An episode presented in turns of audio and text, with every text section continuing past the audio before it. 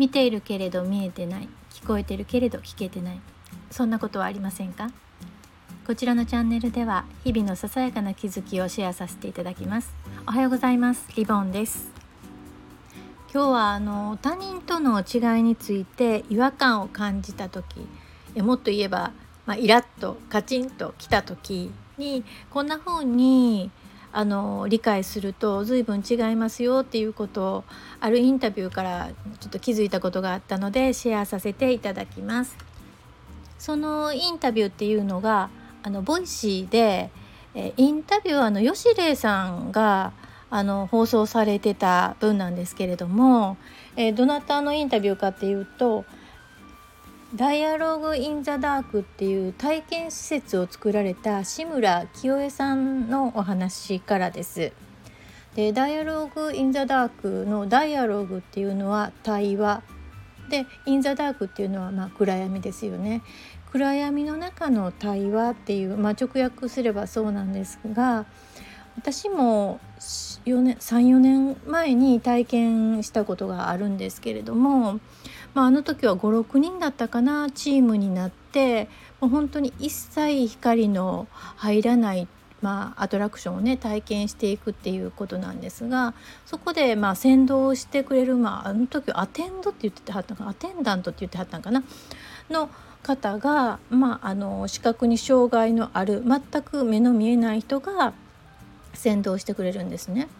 でまあ光のある世界では私たちは楽々あの何でもできるんだけれどもひとたび真っ暗闇になってしまうと本当に足元もおぼつかないっていう状態逆に視覚に障害のある方は白状をついて、まあ、白い杖をついてねいつもあの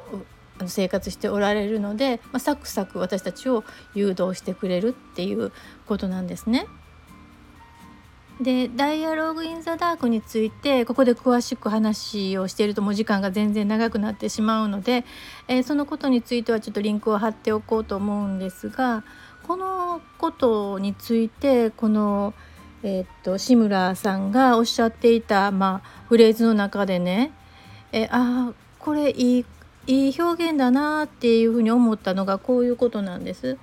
文化の違う人と出会って互いに興味を持って対話する。うん、これなんとかまあスッと読んだらスッと読める文なんですけどこの文化の違う人と出会ってっていうね文化が違うっていうことについて私すごいピンときたんですね。っていうのはまあ外国の人とか、まあ、このこの体験施設の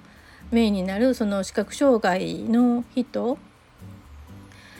のようにまあ違うっていうことがはっきりしている人とのやり取りだったら、まあ、感覚違うなって理解できるんだけれども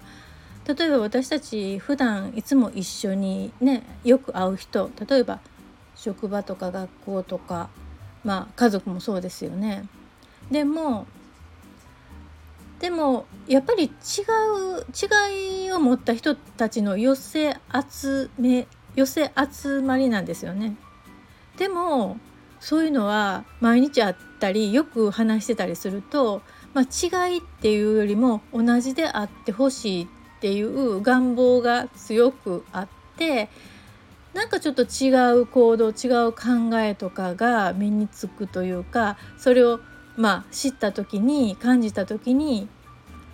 なんでそんなこと言うんやろうとかなんでそういう考え方するんかなって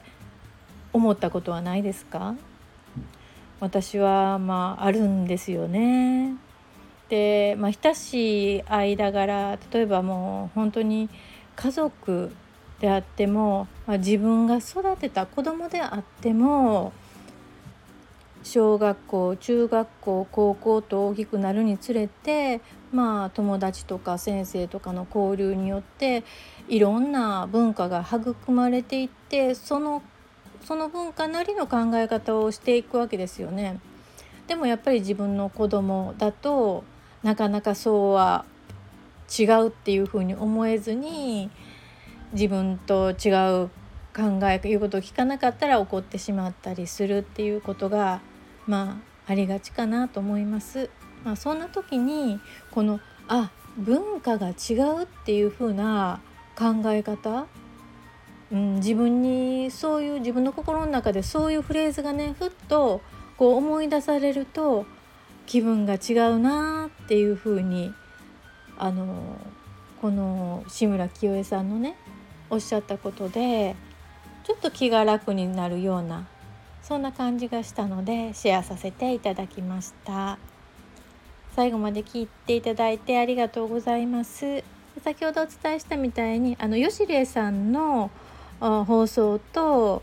えっ、と